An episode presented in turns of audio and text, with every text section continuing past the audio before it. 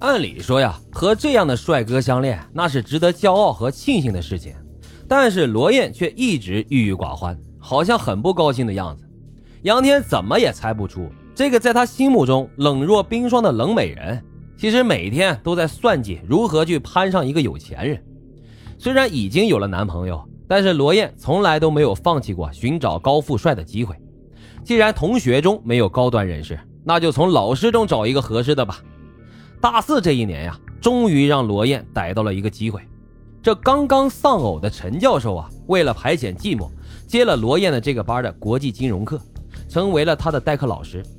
陈教授呢，今年六十四岁了，是经贸学院国际金融专业的系主任。妻子患上乳腺癌，不久前去世了，现在呢是单身。这陈教授啊，有两个儿子，两人一起在深圳开了好几家上市公司，算是数一数二的富豪了。陈教授本人手中的权力也很大，经贸学院现在跟海外名校联合办了一个国际金融管理学院，进入这个学院的人那是非富即贵，基本上这里的有钱人都在这里面进修过，而想要进入这所国际学院学习，那必须要得陈教授推荐。罗燕很快就发挥自己的优势，在陈教授的课上大秀性感身材，他没有什么钱去买漂亮衣服。但是好身材一般都不需要太多点缀，而是穿的越少越好。只要是陈教授上课，他就穿得很清凉，坐在教室的第一排，托着腮呢，微笑着就看着陈教授。有时啊，还会主动举手，有时啊，还会主动举手回答个问题。没多久，这陈教授就对这个身材曼妙的女学生印象深刻了。有一天下了课，罗燕在校园中就追上了陈教授。抱着书本，假意问了陈教授一个问题。他故意挨得很近，沉甸甸的胸部压在了陈教授的胳膊上，饱满白皙的胸口令陈教授一时间就转移不开视线。罗燕娇滴滴地表示自己好笨的，再这样下去啊，这个学期怕是要挂科了。以后能不能让陈教授给他单独指点呢？大家都是成年人，此时啊也是心照不宣。陈教授连连点头，毫不迟疑就答应了。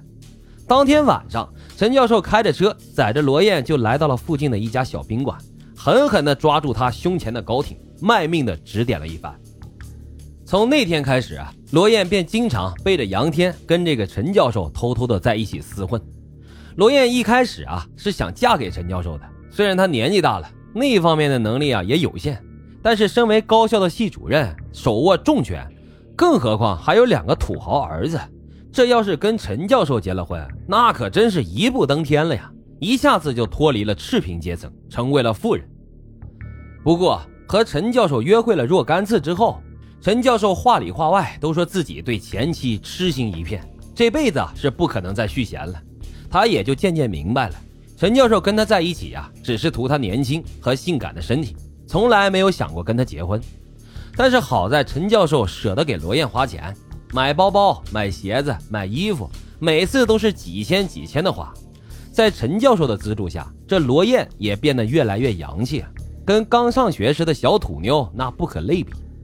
这个时候，罗燕想到了陈教授的推荐权，要是他能推荐自己进入到国际金融管理学院，在那个圈子里遇到的人，那岂不是非富即贵吗？随便抓个有钱人，那机会大多了呀。于是罗燕就告诉陈教授，自己想要进一步深造。希望他能推荐自己进入到国际金融管理学院，陈教授呢也是一口答应了，但是代价呢是今后罗燕得随叫随到，并且满足他所有的要求。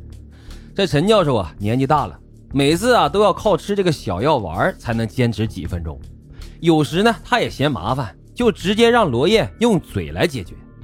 还有好几次，陈教授把罗燕拉进了车里，然后把手指伸进他身体里。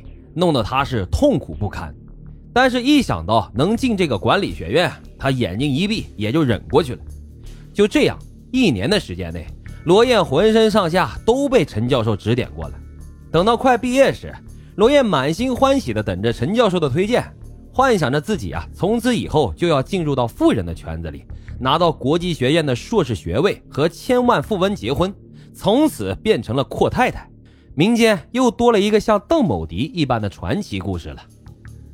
这天呀，杨天来找罗燕，这罗燕十分不耐烦。杨天对他是很好，但是他通过杨天日常的吃喝用度啊，就发现杨天十分节俭，显然出身呢也是那种普通工薪阶层，而且家境啊可能跟自己一样清贫。但是自从他认识了陈教授，就很少再跟杨天见面了，令杨天十分的痛苦。杨天询问：“马上都要毕业了，罗燕有什么打算？”这罗燕呢就打着斜眼看了他一眼，没好气的说：“毕业之后当然是想办法找工作赚钱养自己了，不能靠他来养自己吧？”杨天就连忙解释：“他可以养罗燕的，他都想好了，他们是学金融的，在上海很好找工作。”到时呢，先找一家中型的投资公司。罗燕冷冷地打断了杨天的话，让杨天先养好自己，我不需要你来养。